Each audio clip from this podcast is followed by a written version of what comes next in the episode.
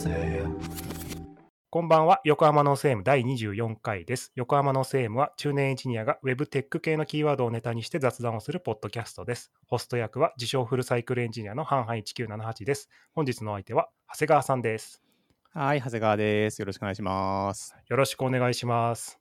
実は昨日、福岡 .php でお会いしたばかりなんですが、なんと連日、連日ウェブ会議をよろしくお願いします。これね、見てる人には分かんないと思うんですけど、長谷川さんはなんと今、マイクを手持ちしていてですね、やっぱ違うなと思って。これが一番安定するんですよね。はい、あの、すごく分かります。あのうん僕も、前はそういうことを試してた時がありましたね。あうんのどうしてもこう、マイクと口の距離がね、すごく大事なんで。うん。はい。で、ゲストのご紹介ですが、えっと、長谷川さん、えっと、ツイッターではトムゾウさんですね。で、所属がデジタルサーカスさんで、えーペチパーですね。えま、まごうことなきペチパー。で、えっと、カンファレンスの主催をたくさんやってらっしゃって、iOSDC とか、あとペチパー会議の主催をされていますと。で、iOSDC お疲れ様でしたと。ありがとうございます。大変でした。はい、大変そうでした。はい、で、私との関係はカンファレンスとか、えっと、PHP 勉強会とかで、なんか少しずつこう知り合っていって、最近は普通に話せるようになりましたっていう感じの間柄です。じゃあ本日よろしくお願いします。よろしくお願いします。はい。で、せっかく長谷川さんという、えっ、と、ちゃんとした中年エンジニアをお招きしたので、そうですよ。なんか、はい、中年エンジニアって言ってるのに若い人ばっかりいて、これも真の中年の力を見せてやらなければいけないなと思って、今日来ましたよそ。うですね。はい。あの、トークキーワードに真真の中年が来ましたって書いてあった ちょっと笑っちゃいましたが。うん。で、えっと、今日の話なんですけど、昨日福岡 .php であの、 Laravel Livewire というですね、あの、JavaScript を書かなくても、JavaScript がこう、闇のように生成される 恐ろしい Web フレームワークがあるあって、うんで、その話をしてた時に、こう、プログラマーはじゃあどこまで理解してるべきか、みたいな、こう、 React とかもちゃんと理解してなきゃみたいな人もいれば、こう、別にライブワイヤーでできればいいじゃないっていう人もいると思うので、こう、プログラマーはじゃあ一体どこまで理解してるべきなのかみたいな話を一番目。うんで、この話終わった後に、あの、ちょっとお互いコンピューターがすごく好きだっていう話だったので、2番目はコンピューターが好きな話をしますと。でもし仮に万が一時間が余ったら、え2人ともハマったゴースト・オブ・ツシマの話がされるかもしれない。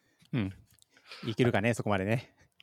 いけるかな？なんか今日はいけない気がするな。そうっすね。うん。はい。そんな予感がしました。もう、あの、開始前の喋りでもうだいぶ盛り上がってたので、もうあれ、もうダメだなと思って。あのそうね。あの、ゴースト・オブ・ツシマの話が聞きたい方は、今のうちに、こう、ツイッターとかに絶対聞きたいって書いておいてもらえれば、そうですね。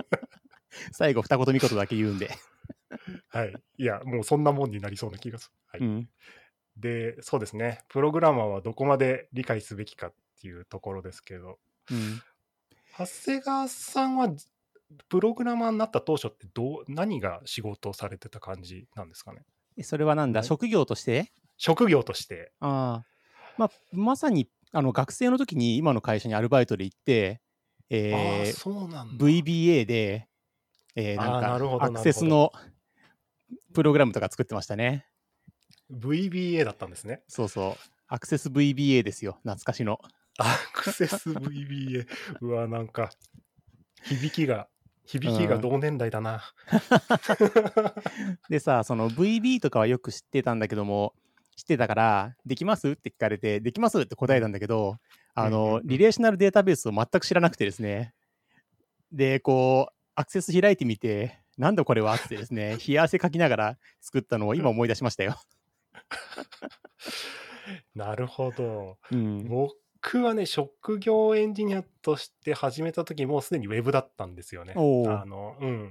26ぐらいかな。大学院卒業してから入ってるんで、うんうん。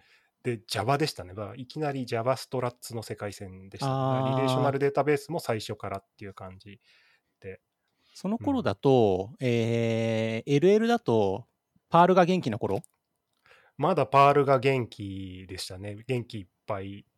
2ちゃんねるとかもね、うん、 Perl で動いてて。そういう感じですよねうん、そう、 Perl の CGI とかもまだまだうんうん現役で動いてた頃ですね。だこのちょっと後ぐらいに、あの、 Rails とか、Ruby on Rails とか、あと PHP もね、この後、ちちょうど僕就職してから3年後ぐらいが、3、4年後かな、バージョンが5に、5、5. 点いくつだったかな、あれ。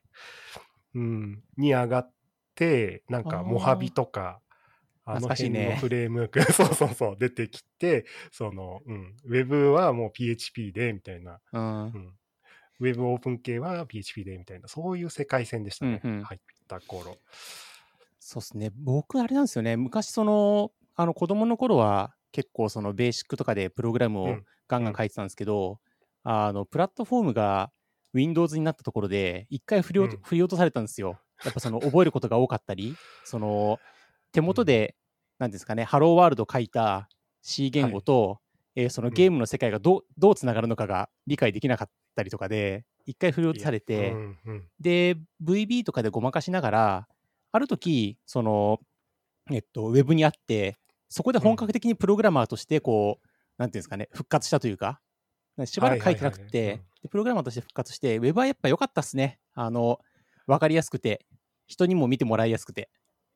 そうですよね。ううんん。あの、リリース、あの、要は、HTML にブラウザからアクセスできるっていう体験がやっぱりすごく良くて、うん。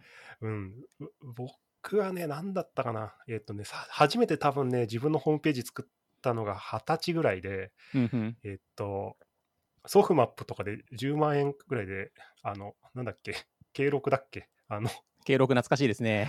はい、あの AMD の、AMD, AMD 経録ですね。はい。で、のパソコン買って、FFFTP 入れて、あの、index.html っていうファイルをアップロードしてくださいとかっていう、すごい、全然、あんまり親切じゃない説明を見ながらこうやって、やった、出るっつって、テーブルレイアウトだね。そうそう、テーブルレイアウトとかマーキーとかね、で、できてなうんうん。いページに工事工事中って入れるのみんなアンダーコンストラクションっつって。そうっすよね。僕、あの、その、ウェブで、うん。えー当初パールで書いてたんですけど、うん。その、何にも知らないから、うん。そのね、えっと、クッキーとか、クッキーはどうだったかな？クッキーは何か使ライブラリ使ってたのかな？今すごい覚えてるのが、その、ファイルをウェブからアップロードするときの、えーそのマルチパートの受け取り方が分かんなくって、その、あーはいはい。自力でマルチパートを、その何、パースするプログラムを書い書いてたりして、で、そこで PHP に出会ったら、PHP 何これパースしないでも、その何、ファイルできてんの？すげえって あの思った覚えがあって、これは単に僕の知識が足りなくって、パールでもちゃんとその CGIPM なりなんなり使えば、うんうん。あのそういうサポートあるんですけど、それ知らなかったので、いや、PHP すげえわって思って、そっからペチパなんですよね。でももうその辺もですよね。その辺も結局じゃあマルチパートで送られてきたものが実際はどういうテキストなのかっていうのを知ってる、知ってない、うん。うん。知ってなきゃいけないですけど今僕は長谷川さんが言った言葉を僕も自身もまあやってるので boundary で、えっそう、と boundary。あのそう boundary で抽出してでファイルはここにバイナリーで出ててとかそっていうのを理解できる必要がありますかっていうのと、いや、そんなのしないでいいよと、うん。UX 考えて、 Laravel とか React 使って、どんどんどんどん分かりやすいインタラクティブなウェブアプリ作ればいいよ。うん。っていう話。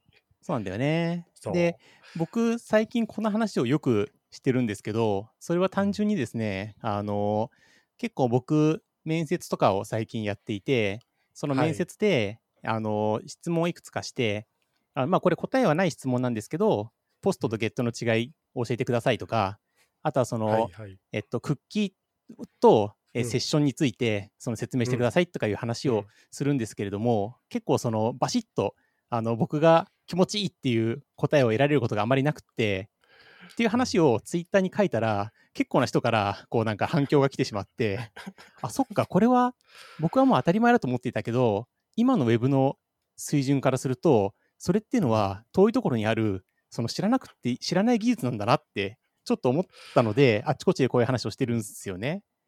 で、うん。今でも僕そのポストとゲットの違いとかクッキーがどうやって動いてるかとか、それをベースにセッションがどういうふうに PHP で維持されてるかっていう話はぜあのウェブエンジニアとしては知ってないといけないと、知ってた方がいいと思ってるんですけど、でもさっきのバウンダリの仕組みとかは、明らかに知らなくてもいい情報で、結局そのウェブの技術って、まあもちろんその、うん。いえっと、TCP がありの、えーその上に何があって何があってって HTTP があってってなっていて、どっから知らなきゃいけないのかなとかね、いうのは、最近ちょっとその永遠の課題なところに、昨日の福岡 PHP で見たら、このライブワイヤーってやつは、なんか、あの、コントローラー側に、えーなんだあれ、えっと、プロパティを定義するんですよね。でそうすると、なぜか、えーテンプレート側の JavaScript からアクセスできる、えーなんかこう、あれ変数が生まれるのかな？とかなっていて、もうなんかその、うん。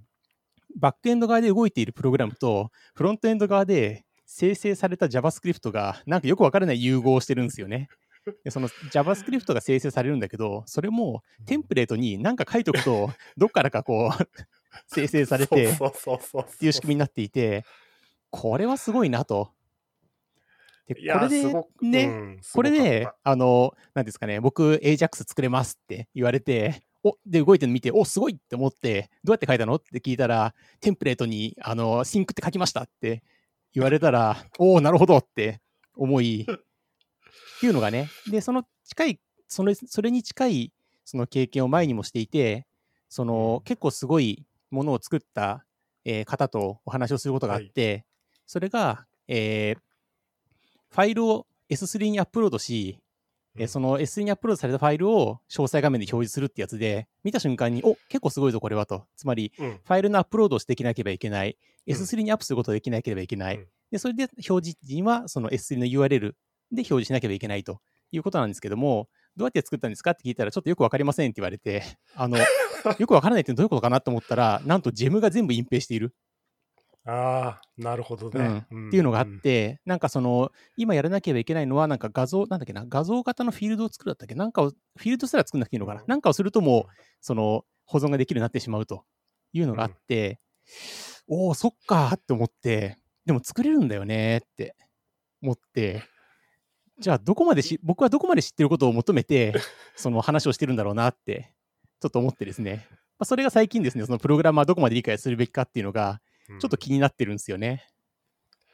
いや、これはでもな、いや、昨日の本当、福岡 .php でも、うずらさんがおっしゃってたじゃないですか。うんこれを新入社員に与えたくないって。うん。あの、それはものすごく、うん、同意もするけど、すごいものをこれで何も、その詳細を知らずに作れるっていうことは、それはそれですごい価値だとはもう思うのそうなんですよ。ね。うん。ど、なんかどっちとも言えないなっうんていう。のはちょっと思ね。思うだってねな、あの僕たち、それこそバウンダリーとか気にしてないし、その自分の IP パケットがどれぐらいエラーになってるかも気にしてないんで、うん。それを気にしなきゃダメだよって、こう、あの、なんていうんですかね、誰かに言われたら、あ、そうっすか、すいませんって、あの、そうですね。うん、そうなるな。ねうん。でもやっぱり濃い薄いはあるうん。絶対、そのバウンダリーは僕は絶対いらないと思うし、うんでも、やっぱクッキーはんないとまずい。あの、理解してないとまずい。そうですね。クッキーとセッションはインフラとか、あの、アーキテクチャにも関わってきちゃうんで、うん、うん、うん。やっぱり知ってないと厳しいだろうなっていうのはありますよね。うんね。うん、そうなんだよな。そう。うん、なんか、特にぜ脆弱性周りとか、あうんの、徳丸本みたいなのを読んでもらうと一番いいかもしれないけど、やっぱり脆弱性とかの攻撃っていうのは、やっぱそういうとこついてくるじゃないですか。クッキーの仕組みを変。に使ってるととか、そう、セッシなんかこう、本来なら引き回すべきじゃない情報をセッションで引き回してったりしたところから、疲れてる情報を抜かれていくから、そうなるとやっぱり知っててほしいんですよね。そうっすよね。でもそれって、あのウェブフレームワークなり、なんなりが未熟なんですよね。うん。本来的には。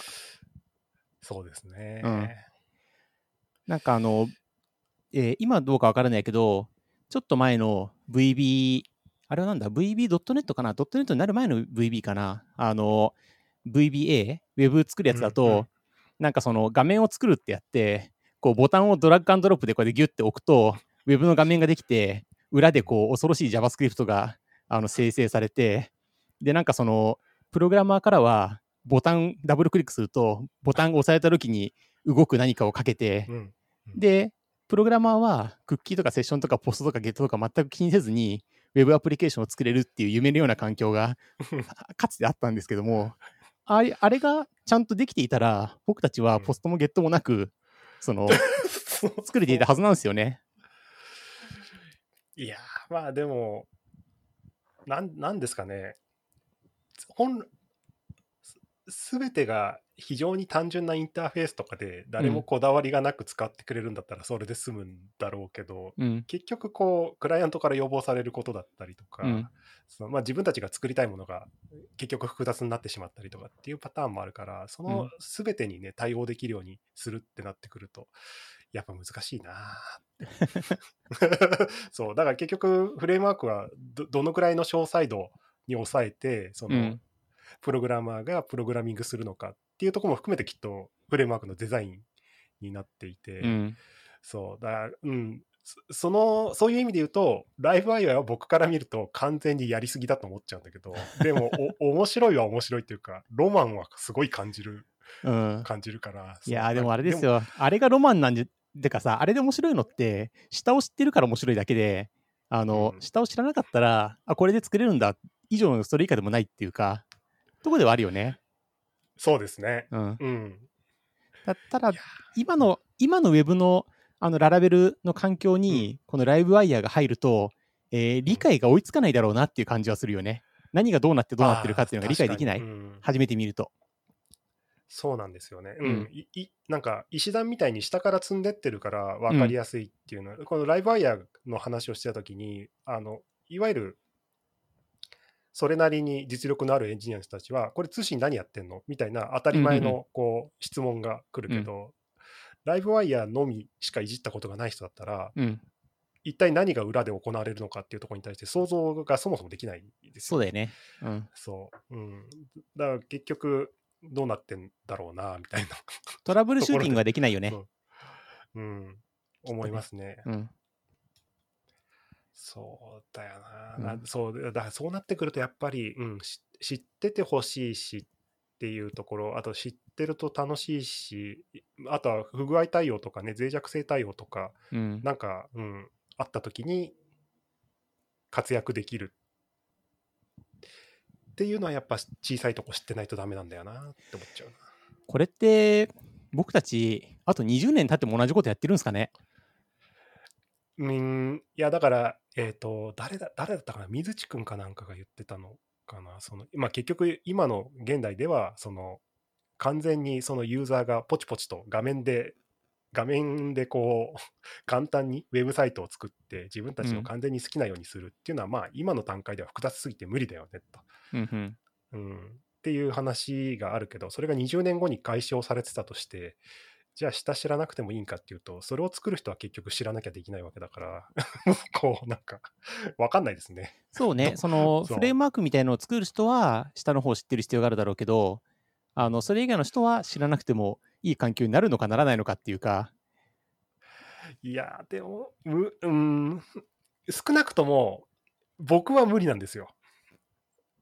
あの、わかんないとムカつくんで、全部調べちゃうんですよ。それ、あれじゃない、そのほら、何、ジェット機時代になってもさ、あの俺はこう、飛行機はプロペラじゃなきゃダメなんだっつってさ、いや、別にジェット機は否定しないし、ライブワイヤーも否定しないんだけど、うん。ライブワイヤーが果たして壊れたときに、うん、それをデバッグできないのは僕は嫌なんですよ。うん、それはまあプロじゃないって思っちゃう。そうわですわかんない。それはね性格の問題かもしれないけど、でもあれじゃね？プログラマーとして必要かって言われるとね。うん今、その僕たちはさ、その Linux でさ、ドライバーがこけたときに、それ終えるけど追わないよね。そうそうそう、追わない追わない。うんそれよりもフィあのバグフィックス待ったりとか、でそうすると、うん、ウェブのデベロップもそこまでこう、なんですかね、上がっちゃう可能性もあるんじゃないですかね。どうなんだろうななクライアントとの距離っていう感じはちょちょっとするクライアントっていうかそのウェブをつ作る場所からの距離が Linux とかってな、OS レベルまでなってくると、うん。隠蔽できるのかなっていう気がするけど、どうなるんだろうな。いや、わかんない、わかんないです。うんこれに関しては全然わかんない。本当に。ただ、この20年は変わってないね。変わってない。ううんん。まだ SQL 書いてますしね、僕ら。あ、結構書きます ?SQL。うーん、たま、うん、っていうかでも、いや、これもまたその話になっちゃうんですけど、うんまあ、ララベルとかだとエロクエントっていう OR マッパーがあうん。って、まあ、クエリ書かなくてもいいっすよと。うんで、まあ、最悪 CSV 出力なんかもクエリビルダー使って書きますよと。うんうんそうすると、やっぱ抽象化されたうん。形で書くんですけど、でも結局、その、パフォーマンスの問題とかがあるから、ああ。SQL 自体の知識がないと、危ないんだよな。まあでも、これも結構同じ話かもしれないですね。今、その、SQL そのものの知識がなくても、そのデータベースからセレクトできてしまうと。はい。で、えーまあ、セキュリティと比べると、まあ、その、何、プレイスホルダー使ってうんぬんっていう話はあるけど、うん。その、だいぶ安全に SQL を叩く叩ける環境が整備されてるんじゃないですかね。確かに。それはねでもそうですね。うんねで、そうあるべき。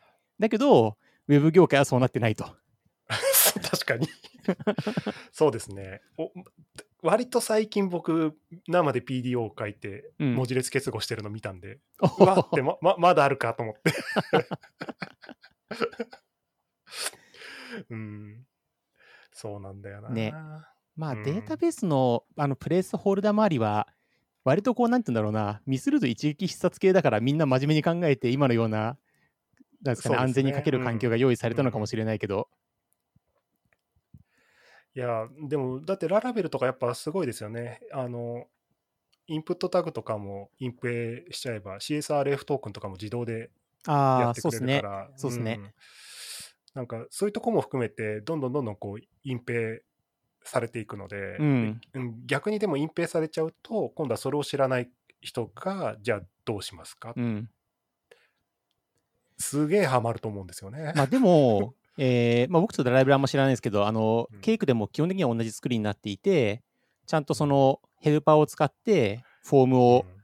書けば、はい。その中に勝手にその CSRF トークンとか、もしくはそのヒドゥンタグのハッシュ化されたやつがこう埋め込まれていて、そこを改ざんして送るとブラックホールに吸い込まれるっていう仕組みになっており、まあちょっと変なことやると、あの、なんですかね、うん。ちょっと変なことっていうか、ちょっと変な機能実装、変わった機能実装をすると、そこでこうはまって吸い込まれるんだけれども、それさえなければ、その CSRF のことは気にしなくても、えープログラム書けるようにすればなってるなと。っていう意味では、ね。まあ、なんですかね、えーウェブも20年変わってないって言ったけど、そんなことはなくて、えー進歩はしてるかもね。徐々にあの楽に安全に、割とうん。そこまで理解しなくても安全に書けるようになってきてて、うん。昨日ままさしく僕、コードレビューの話しましたけど、うん。コードレビューではそこを指摘するんですよ、大体は。うんうん。あの要は、こうなってるけど、こういうパターンでは、こうこうこういう理由で危なくなるので気をつけてね、みたいな、なんかこう、うん。そう、おじさんの、こう、おばあちゃんの知恵袋じゃないけど、それあれじゃないの？あの、若者ウィースつってこう、マージボタン押してんじゃないの？そう、こういうクエリとかね、あの、リレーションとかだ簡単だけど、ワールマッパーはって、ここ N プラス1になってるから、データ量が増えると大変になるんだよって、書いてあげて。いやー、あれですね。あの、データが増える頃には計算機の能力が上がっていて、パワーで殴り殺せるみたいなことになってるかもしれませんね。いやー、どうだろうな。ペイロードが耐えられないんじゃないかな。うん。とか、うん。いや、もうそんな感じ。いや、やっぱやばいですね。この話はいくらでもいけるな。うん、無限にいけるね。まあ、これって、あれなんだよね。今時のさ、その、ハードウェア、バーチャル化されているハードウェアの話も、同じ話がああるんですよね。いやー、もう全くその通りですね。うん。やっぱり理解できなきゃいけないところは、どんどんやっぱりそのレイヤーが上がっていってるはい。感じはしますよね。昔はね、あの、線をつないで、その何、IRQ の設定をして、なんとかってやってたけど、今はね、クリエイトバーチャルマシンボタンプッと押すとできる。けど、その代わりに皆さん今、なんていうんですかね、コンテナの概念とか、ね、あそうそのっちですね。理解しなゃきゃいけないいけないそういやだこの辺は割とハードウェアに関してはすごくいい進歩だなとは思ってるんですよね。うん。そうあの入社したて1、2年の頃って僕はギリギリあのハードウェア納品してたので。要はあのサーバーを発注して、それが会社に届いて、うん。あのサーバールームに置いて、うんうんうんうんメディアとかやって、インストール手順作って、うんつってうんこう、うん。サーバールーム寒いんだよね。寒いんですよね。そう、だからそこで、こう、あったかくしてね、コンソール開いて、あこここうやって、つって。で、ステージング環境作ったら、同じ手順でもう一台にこう、インスそうだトールして。そうだよね。そう。で、その実機を、えっ、と、精密機械の配送業者にお願いして、データセンターに送り届けて、納品みたいなね。まあ楽しいけどね。一回でいいね。1回でいいですね。うん、本当に、まあ、僕 2, 2回ぐらいだったけど、うん。あの、本当それぐらいでよかったと思って。僕あれでしたよ。あの、ハードウェア、まあ、あの時はハードウェアが向こうだったんだけど、納品先が、なんかあの、土木事業、あの、なんですかね、のやお役所で、その、物品の、なんですかね、納入だと、その、屋内なんだけど、ヘルメットかぶって、緑の看板に、こう、なんとか号納品って書いて、あの、指をさして写真を撮られるっていう、写真を撮るやつ。やったことありますよ。ね、いや、うんまあ人生経験としてはね、めちゃめちゃ面白いし、うんこう、飲み会の席で話すネタにはなるけど、まあ、うんまあ1回でいいですね、確かに。本当だよ、行くの大変だしさ。うんそう。なんでね、楽になったよね。そういう意味でね、すごくね。うん、めちゃくちゃ楽になりました。えっていうか、い要はまあ抽象化されてこう、ソフトウェア的にインフラを扱えるようになることで、うんやっぱトライアンドエラーを何度も何度もできるようになってるから、ね、これはもう本当に関係すべきことですね。ね。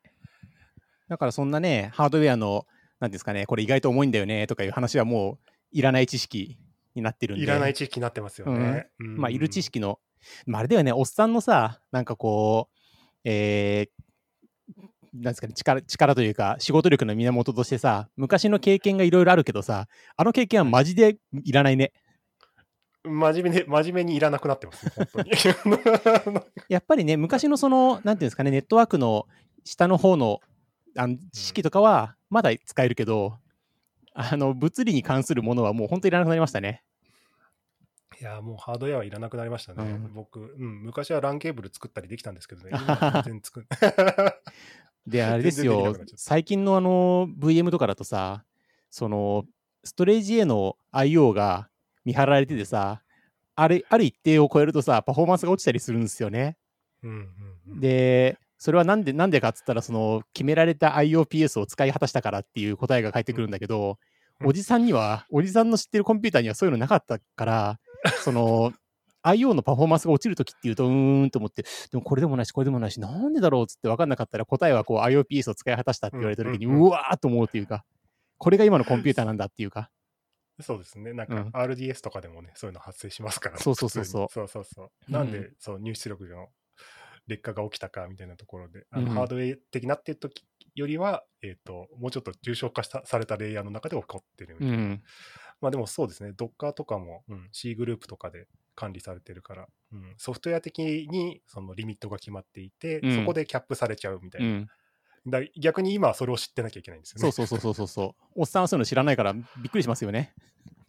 うーん、まあ、そうですね。いや、だこれに、そう、こういうのに我々ずっとついていかなきゃいけないみたいな、そうですね。そう、そうなんだような。んうんまあそういう話があって、まあその理解できなきゃ、これ今こう30分だから一個にまとめようとしてんだけど、理解できなきゃいけない範囲って、やっぱり年を、なんですかね、あの歴史によってこう上がっていくんだよね、レイヤーがね、きっとね。はい。なんだけど、ねうんでも残されていくところはあって、そのクッキーがどこに保存されてるかとか、セッションがどうやってそのステートレスなウェブで維持されてるかっていう話って、まだやっぱり知らなければいけなくって、で知らないとこうセッション、なんですかね、まあセッションに関して言うと、まあでも大体あれですよね、知らないとデータベースパンクさせたり、なんかこうサーバーの台数2台にした瞬間に動かなくなったりするもんね。いやー。やってるとこあると思うんだけどな、まだ。多う分。ん なんでね、ちょっとなんかこう、そこに関してはソフトウェアの発展が足りてないのかなっていう気も、まあ、ちょっと最近のね、フレームワーク知らないんだけど、っていう感じがしますね。あでもうん PHP なんかだとデフォルトでやっぱファイル、セッションはファイルに吐くから、うん。うん、あの牧歌的な雰囲気で EC22 台立ち上げて ALB にぶら下げると、うんまあ、不幸が起きますよね。そうだね。そうで、まあ、ALB にはそのために sticky session っていう機能がついてるけど、うんセッションのことそもそも知らないと、なんだこの sticky って、みたいな。そっか、話でもあれか、全く知らないで、 ALB の下にぶら下げると、そこそこちゃんと動くのかもね。そうですねスティッキーで。一うん、うん。 sticky でやれば、あ、でも、ファイルの共有ができないから、でも sticky なんでしょ？るけど、いや、あどこまで だだって、いや、1台目のサーバーでロあの保存した A さんはいいかもしれないけど、2台目のサーバー見てる人はデータベースは一緒かもしれないけど、ファイルが多分ないです。とかそう、でもあれでしょ、その、本当に sticky なんだったら、その、各人によって、あの、みんなにとっては、えーシングルサーバーのシステムになるわけでしょ？本当に sticky なら。そうそう、本当に sticky なそうなんですね。ならセッションはつながるよね。セッションはつながりますね。うんロビン状態はずっと維持される。う。んいやー、なんか無理やりそれでなんか昔 R シンクとかしてる会社のを見たことあるから、なんか、うん、まあな、なんか2020年にもなってそういうことやってるとこまだあるんだろうなと思って。最近あれなんですよ、あのデジタルサーカス、あの PHP で書かれた Drupal っていうその、はいフレームワーク使ってるんですけど、Drupal はね、もうあの標準で、えーセッションが DB なんですよ。あ、その世界線がいいですね。うん、そなんで、うんそ何にも考えないで、その導入すると、セッションつながるんですよ。うん、そそういうことじゃないかなって思うんですけど。うん、僕もそっちがいいと思う。だから、 Rails なんか昔、クッキー、セッションがクッキーだったから、あれはちょっと良くないなと思って。あうんのすぐパンクしちゃうから、クッキーが。セッションがクッキーだったの？そうそうそう、あの暗号化した情情報をクッキーに詰めるんですよね。デフォであそうあそうそう。暗号化されてても、あんまり渡したくないけどね。そう、あんまり渡したくないし、えっと、すぐにね、あの情報がいっぱいになって、ステータスのあの40いくつだかな。うん、でってあの、ペイロードがでかすぎて、うんうんうんうんエラーになっちゃうんで、そう、だからこういうのをデフォルが、デフォは良くないぞと思って、まあでも、言いたいことはわい何？やりたいことはわかるよね。そう、やりたいことは分かります。ちゃんとできればやっぱ最高だもんね。そうですね。そうすると、要は分散環境でやっても、それぞれのセッションがそれぞれのクッキーに入っているので、うん。ログイン状態が。キープされるし、問題ないいいつ消すか問題も。もないしね。そう、いつ消すか問題も出てこなくなるし、あの、うん、最高っすよね。うん。あの、クッキーのライフタイムとセッションのライフタイムが合わなくて、クッキーはあるけどセッションはないみたいなことでセッション切りしたりするもんね。はい。あの、ごめんなさい。あと一個だけ。あの、うん Laravel で昔それ試したことがあって、クッキーにして、あのね、ずっと割とね、まともに動いてて、お、これいけるんやないかって思ったんだけど、バリデーションエラーが出た瞬間に、セッションにあの error bag 詰めて、データがパンクして終わりました。あ、これはいかんと思って。あれなのかな？今時だったら、あの、ブラウザにのローカルストレージに触れるから、どうにでもなったりするのかね？いやまあでも、ペイロードに乗る量が決まってるから、ーそんなにいかないのかなそうですね。ねはい。あと、まあ、ブラウザ変えられちゃっあ、まあ、でもそれは、まあ、どっちにしろダメかどっ。ちにしてダメ。うん。あ、はい。まあいいや。まあ、とにかくそんな感じで、プログラマーはどこまで理解すべきかっていうと、えっ、と、ずっとやってきた人には大体わかると。だから、はい、レビューでおじさんに指摘されるときっとわかるかもしれない。まあでもあれですよね、その、イニシャルの状態でどこまで知っててほしいか。つまり、ジュニアうんでどこまで知っててほしいか。で、その、シニア的な時にどこまで知っててほしいかっていう話がきっとあるんだよね。ありますね。ねうん、で、まあ、それの設計を多分どこもしてないだろうな。そんなにうん。ちゃんと、うん、教育考えてる会社多分ないと思うからな。まああれだよね、うん設計をするには、やっぱりそのある程度下まで知っていないと、そのい、や、無理でへす。うんまずい設計をしてしまう。けど、えーその実装するだけだったら、そんなにいらない可能性もある。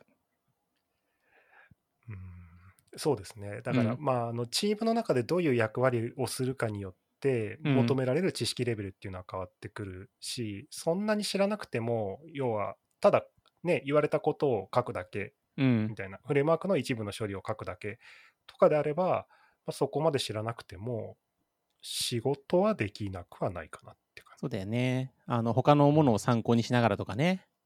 他の、うん今もうすでに書かれてるものを参考にしながらっていう意味で、うん。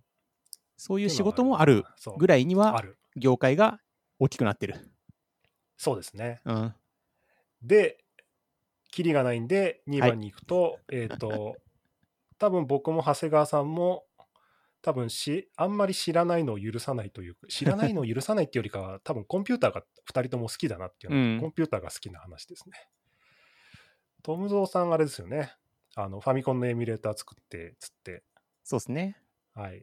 最近すごいくだらないプルリクを送りましたけど、そうそう、あの、コントリビューターのとこにね。はい。名前が載りました。うんありがとう。そうそう。いや、でも、エミュレーターってやっぱでもすごいいいなと思って、あの、実際書いてみると思いますね。うん。あの、ののノイマン型コンピューターのすべてがあそこに詰まってるじゃないですか。そうなんですよ。そうなんですよね。あの、CPU とは何をするものかっていうのが、コードで書かれてるんですよね。そう。で、あの、実際にあのファミコンエミュレーター作られた方は分かると思うんですけど、CPU なんだけど、たかだか、あの、どのぐらいだろう、1000行とか、そんなもんで書けちゃってるので、あの、人間の脳で理解できる範囲に CPU が収まってるんですよね。うん。それがやっぱり本当にいいなと思ってるんで、これはもうみんなやっていくといいですよと。CPU、あの、まあ、なんかファミコンのエミュレーターの中で、多分うん CPU が一番シンプルですよね。そうですね。ねうん、もうただのスイッチ分。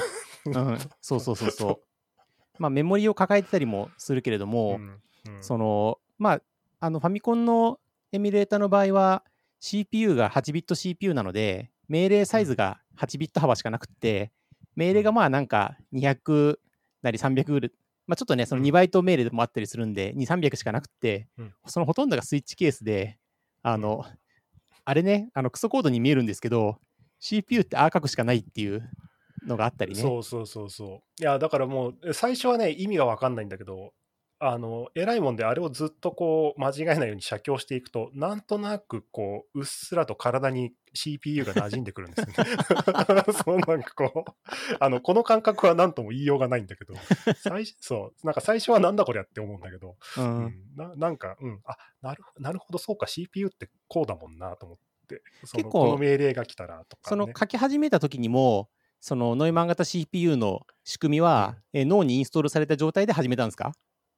あそうですね。もともとあのハードウェアのこととかもちろん調べていて、うんうん計算機科学とかもある程度勉強した上でエミュレーターを、要はそれを実際に体にこう染み込ませるために僕はエミュレーターを題材に選んだので、ああー、なるほど、なるほど。そうそう。って感じでしたね。それを知ってると、つまり、あの CPU というのは、うんえープログラムカウンターというものを持っていて、プログラムカウンターがメモリの番地を指していて、CPU はそのメモリの番地から命令を持ってきて、で、そえーその命令を実行するっていうのを知っていて、CPU のコードを見るとびっくりするんですよね。うん本当にそのまま書いてあるって。いやだからむしろそれなんですよね。うん。CP CPU はそのすすごく決まりきったことをこうただただ実行していくってうん。いうのがまさに CPU で。そうなんですよね。うんでもその周辺のあのデバイスにしても、実はすごいやっぱりシンプルに書かれていて、例えばその I.O. があって、その I.O. に、えーファミコン、多分コントローラーとかつながってたとすると、えーこの I.O. っていうのは、最初に何かが書き込まれたら何かを返すっていう風に仕様が決まっていたら、プログラムはその通りに書いてあるんですよね、基本はね。そうですね。いや、もう全くその通りで、要は電気信号のうんこれが来たら、うんこう動いて、うんで、それがこうつながってっていうのが、そのまんまソフトウェアとして書かれて、書いてあるんですよね。そうですね。いや、だから本当、エミュレーターはいいな。ただ、エミュレーターは書いて動くんだけども、やっぱり腹落ちしないっていうのが最近の僕の悩みで。まあさっき、うん、あの、トークの話してた時も言った言ってましたけど、最近はあの、計算機科学の基礎みたいな、基礎理論みたいなのにすごいご就寝で、あうんうん。のジョージ・ブールの論文とか、クロード・シャノンの論文とかを分かんねえって言いながら読んで、あと、情報理論の本を買い漁って最近は読んでますね。これ計算機価格って、どういうはなはな範囲の話なんですか？えーっとね、範囲で言うと、えーっと、えーっとね、どう説明すると一番いいかな。えーっとね、今ずっと読んでる教科書がね、あうん。るんで、それの目次を、情報理論みたいなところとは違うんだよね。もっとやっぱ CPU 計算機っ、ぽいのとか。えーっとね、基本は情報理論から始まっていて、その後あの情報の表現ということで、やっぱ二進法とか、その辺ですよね。あと、不動小数点表現とか、はいはいはいはい数値データとか、歩数とか、まあ、この辺の、まあ、基本情報に出てくるようなことですよね。うん、で、その次に論理演算の話、まあ、あの命題論理とか論理代数とかの話があって、で、その先は結構ハードウェアですね。あの論理素子とか組み合わせ論理回路とか、ああ、はいはいフリ。フリップフロップとかああ、じゃあ、重なって、パタヘネとかと重なってるんですね。そう、重なってます、重なってます。そうそう。だそそれを、ただ、あの、それぞれを独自にやっていくと、うん。あんまり腹落ちしなくって、うん。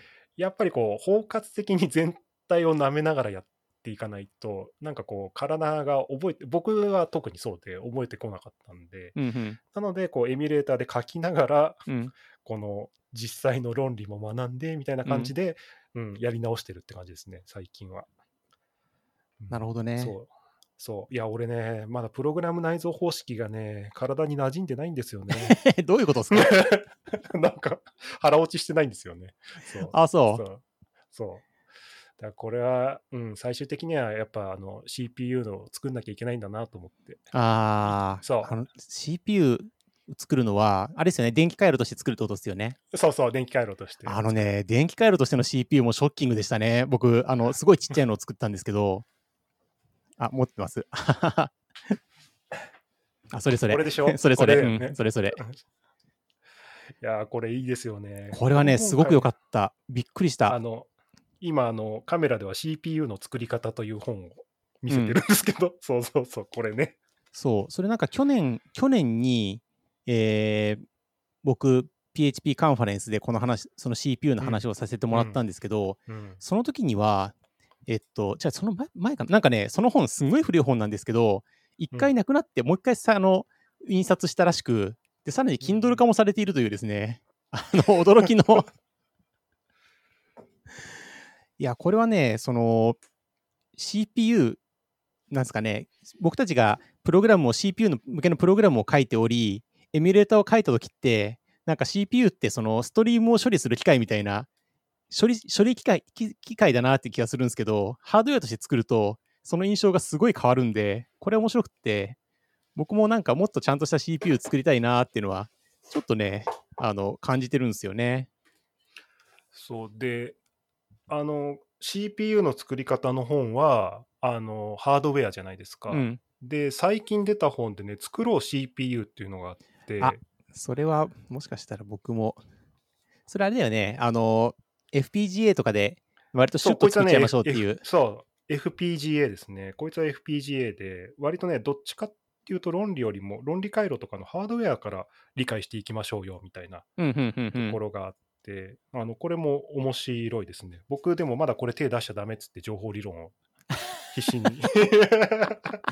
そう。ままだ早いまだ早いみたいなこと？まだ早いぞって言いながら。そう。でももう FPGA も買ってあるから大丈夫なんですけど。おお、買ってあるんだ。はい。なるほどね。お。おじさんはお金があるからダメですね。わかる。僕もその本持ってました。途中まで読んでる。そうですよね。うんそう。そうな。すぐ買っちゃうしね。買っちゃうね。うんそう。すぐ重複して買うしね。あとあれだよね。あの、おじさんはさ、その、このパーツ壊しそうだなと思ったら2、3個買っとくみたいなさ。あの、めちゃくちゃわかりますね。俺も FPGA ね、2個買うかどうかちょっと悩みました。あの、電子回路やってる人わかると思うんですけど、あの、すぐ壊しちゃうんで。そう、糸も簡単に壊すんだよね。そう。で、ソフトウェアと違ってやり直しが効かないんですよ、ね。そうですね。そうそうそう。で、また秋月天使に買いに行くっていう手間を考えたら、2、3個買っといた方が、そうそうそうそう。そう、経済合理性があるっていう。で、一通り作り終わった後にもう一個作れるぐらい、こう、予備があるっていうですね。そう、予備があって、んよしっつって、今度はもうちょっとちっちゃくしてみようかみたいな。なるほどね。え、それじゃあ、えっと、この後、その勉強が終わったら CPU 作っていく予定なんですか？えーっとね、今ね、情報理論をやっていて、この次は、えーっと、こっちに行こうと思っていて、 Understanding Computation っていうね、おーオライリーだそう、オライリーのやつ。こいつも計算理論の本ですけど、えー Ruby を使ってやるやつで、前ちょっとやって、若干挫折してたんで、情報理論あでからまたやり直してみようと思って。そうっすよね。2そう週目とかすると、全然違いますよね。そう、あの、うん、情報理論も僕、だから3週目ぐらいでようやく少し、ああ、うん、分かってきたかなと思って。そうだよね。うんいや僕もあれだったら、でそのでうん CPU の作り方は、これすごい古い本で、出た直後ぐらいに買ってるんだけど、その時は全く面白くなかったんだけど、数年ぶりに開いたらめちゃくちゃ面白くなってて。そうそうそう、うん。いやもう本当そうですよね、うん。そう面白くなるタイミングがあるからあるよね。とりあえず絶絶版になる前に買っとけっていうのはおじさんからの言葉です。そう市川さんも言ってたけど。そうだね。そう。いやこの本いいよって言って勧められて絶版な時ってもうめちゃくちゃへこむんで。そう。でなんか中古でえらいプレミアがついて高くなあってたりするるよね。あるよね。ううん。ん。うん。そうですね。まあ、低レイヤー的に言うと、あの、OS も結構ジャンルとしては面白くって、うん。あの、OS の作り方みたいな本があるんですけど、はいはい。OS 自作入門っていう、これも結構面白くって、まあちょっと途中で放置してるんで、また、またしばらくしたら読もうかなと思ってるんですけど、いや、あの、OS 自作入入門は多分、あの、緑色のそう緑のやつ。いやつです。うん。そうそうそう。うん。あれは、あの、フロッピーを USB メモリに置き換えて、えっと、実装して、一応マウス、マウスじゃないな、入力装置を認識するところまではやりましたね。おー、うんだいぶ昔に。うん。あれ、ベースが Windows マシンでさ、今、あのあ目の前が Mac なんで、ちょっと辛くて、僕もね今その問題があって、僕、自分のマシン全部 Linux デスクトップにしたから、ほとんどの本が参考にならないっていうね、ひどい状態に。あ、そうそう、なんかね、この配信環境が Linux デスクトップで、すごいね、今時でもあれだもんね、これ、お音音を録音しているのもブラウザだし、今そのカメラもつながってるんですけど、カメラつながってるのもブラウザだから、ブラウザが動けばなんとなくなんとかなっちゃうっていう、なんとかなくなんとかなって。WebOS での世界がここにありました。のね。一番素晴らしいのは OBS ですね。OBS は Linux でも動くんで。うんうん。なんか Linux の OBS が一番いいみたいな話じゃなかったっあけ、そうかなんですか。うーん。あ、でもめちゃくちゃ使いやすいですね、これ。うん全然ストレスない。すごいよね。ついにデスクトップ OS で使えるようになったかっていう感じがしますね。あの、皆さんが想像する10倍ぐらい苦しいことがたくさんありますけど、だろうね。だろうね。僕、あの、たまにウェブでさ、もう俺がこれから Linux で生きていくっていう人とかさ、言ってさ、はいうん、頑張ってって思うんだけど。ねえ。僕、そうですね。でも最近はね、全部仕事 Linux でやってて、うんすげえね、うん。Docker がね、早いから、うん、楽ちんであいいですよ。うん。あ。のの、うん、PHP ストームは？PHP ストーム動きますよ。あ、そうなの？あの、うん。Ubuntu だとね、あの、スナップっていうのが使えて、最うん近スナップでインストールできるようになったんで。それって何？何がのエミュレーターをするの ?Windows とか。いや、エミュレーターするんじゃなくて、スナップはあの、あれですね、パッケージ管理ツールですね。コンポーザーみたいなもんだと思えばよくって。だから、スナップ、リフレッシュ、PHP ストームとかってやると、新しいバージョンが勝手に落ちてきてくれるあ、じゃあ Linux 版の PHP ストームがそもそもあるんだ。あ、そもそもあります。あで、ちょっと前までは大変だったんですよ。あのね、シェルスクリプトとかを自分で叩いてじあの起動するっていうね、なんか、あ、そうなんだ。そう、若干辛かったんですけど、最近はそのスナップっていうのでインストールができて、ちゃんとね、あの、あれなんですよ、ショートカットとかも勝手にデスクトップに作ってくれて、ダブルクリックすれば動くみたいな、かなりね、UX に、UX に配慮した形でインストールされるような。へえ、そうなんだ。そうそじゃあ、あれだな、僕的には、あとは、えー、ATOC が欲しいけど、なさそうだな。昔あったんだけどね。う。そうですね。アドビ製品とか使う方はちょっとあ苦しいかもしれ確かにねうん苦しいかもしれないけど、今他辛いことあったかないや、あんまないんじゃないかな。でもさっき想像つかないほど苦しいことがあるって言ってましたよ。ああ、そうそうそう。僕はね、あの、ただ慣れただけなん あーうん、なるほどね。ねこういう話をまあうん最近やってるんですね。そうそうそうそう。うん、そう。まあでも、Ubuntu 使ってる理由はもう単純に Docker ですね。うん。うん。うん、どっかが早いのって、そのファイルシステムが早いってこと？そうです。ファイルシステムが。うん。ああ。てか、そうん、そもそもだって、まあ、ネイティブ Docker ですよね。まあ同じファイルシステム使うから。うん。Mac とか Windows はやっぱファイルファイルシステムをエミュレートして、あ、そうかの。ネイティブファイルシステム使うのか。そうそうそうそう。同じですあー。よ要は、プロセスなんで。なるほど、なるほど。なるほど、なるほど。うんプロセスだから。遅延がない。そう。あ、それは早いですね。ローカルで動いてるのと同じだもんね。そうなんですよ。そうな嫌嫌だったのが結局本番は Linux なのに開発が Linux じゃないっていうのはなんか許せないなっていうところが最初の動機で まあ、ごくまれにね、あの、ほとんど問題ないんだけど、ごくまれに問題があるんだよね。そうごくまれに問題が出るっていうのもあるあるんでうんですね、そううん、あとはまあ実際に C グループスとかあのその辺をちゃんとネイティブで動いてるところを見て見ておきたいとか、うん、うん、うん、う。うんん、そうそんなところかな。なんかあれだった。あのー、LiveXML のバージョンが違って、なんかこう、ほ XML じゃない変なものを食わせた時の挙動がちょっと違うとかあって、最近僕は嫌な目を見ましたね。あの Mac で開発したものを Linux に持ってっそうて。まあみんながねみんなが一回あの踏むやつはあの大文字小文字問題なんですけどね。あそうファイル名のねそうそうそうそう必ず全員一回踏むんですけど。そうそう。Mac で、Mac で小文字で作って、つって。そうそう、そう。なんかすっごいわかんない挙動をするんだよね。そう。クラス名は先頭大文字になってて、つって。そうそうそうそう。Linux では読めません、みたいな。そうそうそう。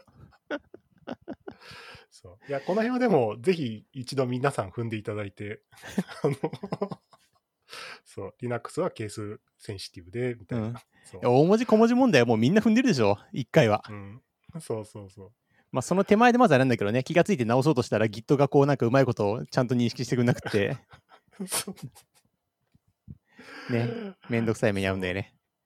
そうあまあそうですね。あの、さっきのちょっとプログラマーはどこまで理解するすべきかと、このコンピューターが好きな話って結構相相反してるというか、うんプ。ログラマーがこう仕事として食っていくには、まあうん別に抽象的なことが分かって、作品が納品できればいいから、うんうん。その、抽象的な理解でも別に問題ないんだけど、うんコンピューターが好きで中を調べるっていうのはもう完全に仕事ではないですよね。こそうだねそう、趣味というか。役には立たない、立ちそうにないね。そう、だトラブルシュートでは役に立つけど、その、なんか、うん、クライアントが喜ぶかっていうと、ちょっとそっち方面にはあんまり効かないお薬というか。そういや、でも、あの、学んでみて思うのって、あの、あれですね、当たり前になりすぎてる概念ってやっぱすごい、めちゃくちゃすごいなと思って、うんうん。あの、基本情報の試験とかで構造化プログラミングっていうのうんが。テストでよく出るんですよ、出ますね順次、えっ、と、反復、あとは分岐か。うん。プログラムっていうのはこの3つでうん。表せますよって、うんうん初めて見たときに、バカじゃねえのと思って当たり前じゃないかって思ったんですよ。あの、そんなの普通だろって思ったんですよ。その頃うん僕 Java 書いてたから、うん別にジャンプとかないし。そう。でも、これをちゃんと調べていくと、それ以前の話だと、要は構造化プログラミングじゃなかった世界があって、うん。そこに構造化プログラミングっていうものが安定をもたらして、今その後の世界線に僕らは生きているから、これが当たり前に見えてるんですよね。そう。で、これはやっぱ歴、あのさっきのおじさんの話じゃないけど、うん。歴史を知ってる人から見たら、構造化プログラミング前の世界を知らないなんて、お前は本当にガキだなみたいな、そういう 考え方になってしまうかもしれないけど、今当たり前になってるもの、いや、まあ当たり前になってることは多分偉いんですけど、当たり前になってるからこそ僕らはその先の抽象化を進められているから。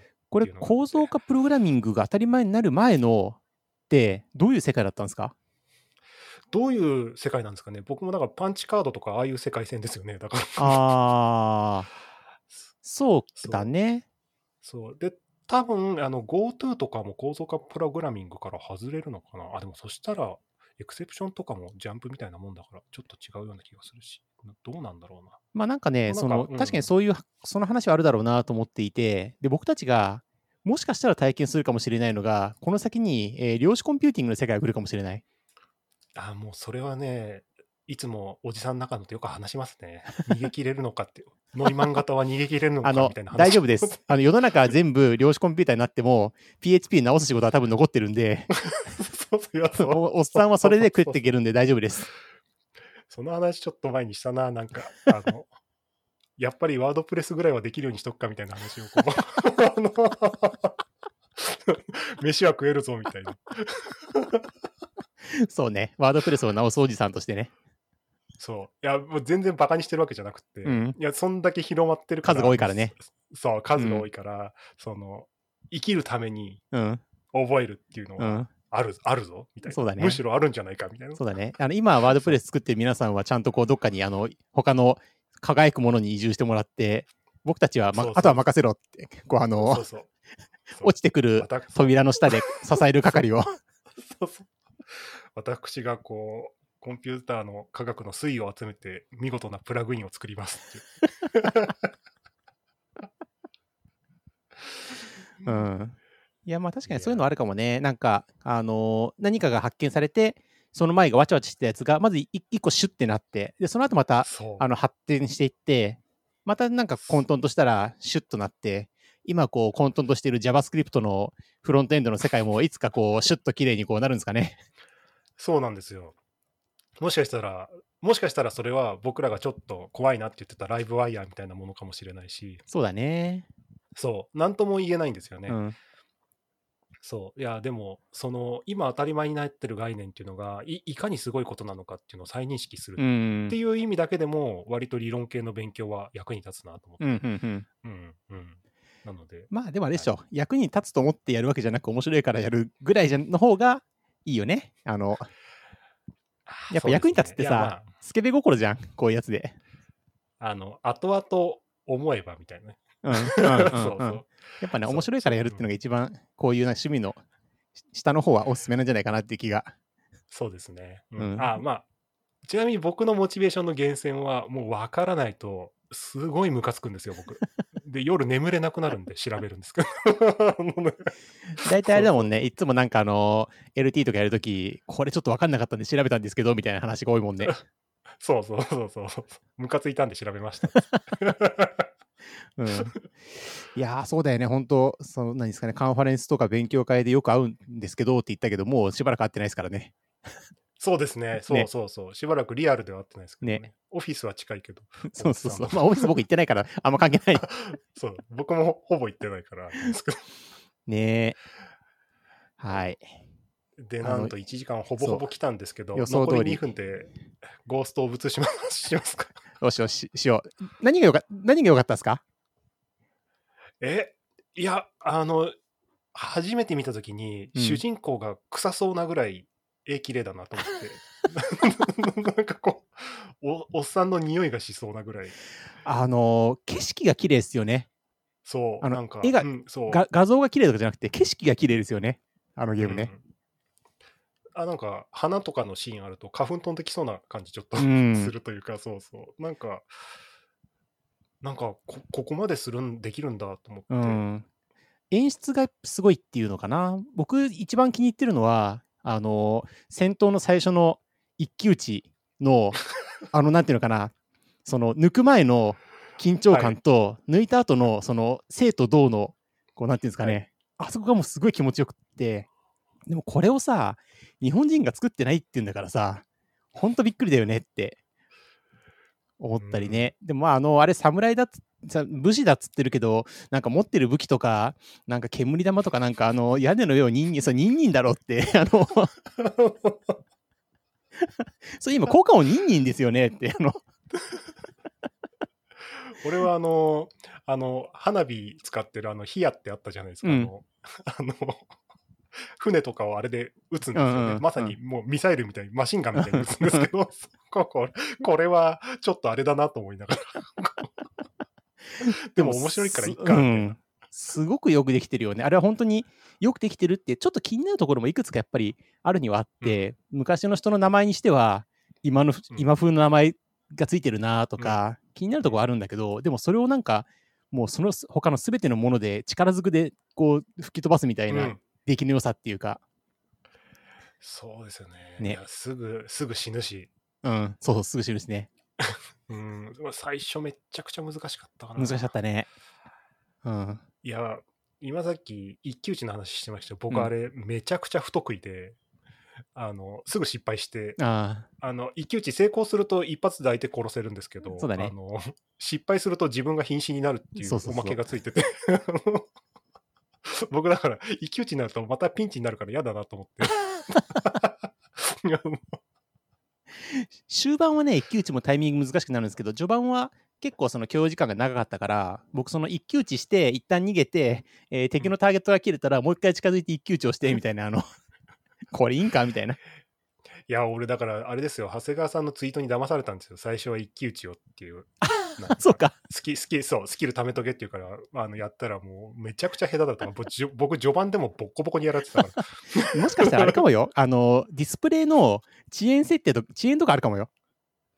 いや、それがね、最近買い替えたから 60fps 出てるんですよ、この、この1個前は 30fps だったんで、うん俺がモンハン下手なのはディスプレイのせいだって言ってたんですけど、今はね、言い訳できなくなっちゃう。はい、2分経ちましたかね。はい、2分経ちました。ああ、早いな。今日はめちゃくちゃ早かったな。そうだね。これでもあれだよね。なんかこう、やっぱ1テーマ60分いるんだなって感じがしますね。うん、まあでも、い1時間で切って生配信してるのはうん終わんないからですね。そうっすねやっぱ、これでバツって切らないと、そうだね本当に終わんないんで、そう。LT みたいなもんだからね。そうそうそうそう。そうなんですよ。はいあーなので、名残惜しいですが、終了の儀にうん行きます。今週も放送をお聞きいただきありがとうございます。番組のフィードバックや要望は、ハッシュタグ、横浜の声援もつけてツイートしてください。本日のお相手は、長谷川さんでした。ありがとうございました。はい、ありがとうございました。